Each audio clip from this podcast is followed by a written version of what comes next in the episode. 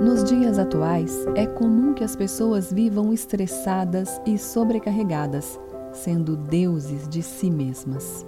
A edificação do trabalho e da família está relacionada a conquistas. Nesse contexto, o ser está intrinsecamente relacionado com o ter, e, se possível, ter cada vez mais. Tudo isso, supostamente, é derivado tão somente dos esforços humanos. Sabiamente, o salmista afirma que, sem Deus, tudo o que fizermos será em vão, por melhor que pareça ser. O devocionário da Estação da Criação contém 34 meditações ilustradas e pode ser adquirido pelo site www.livrou.com.br ou pela amazon.com em formato digital.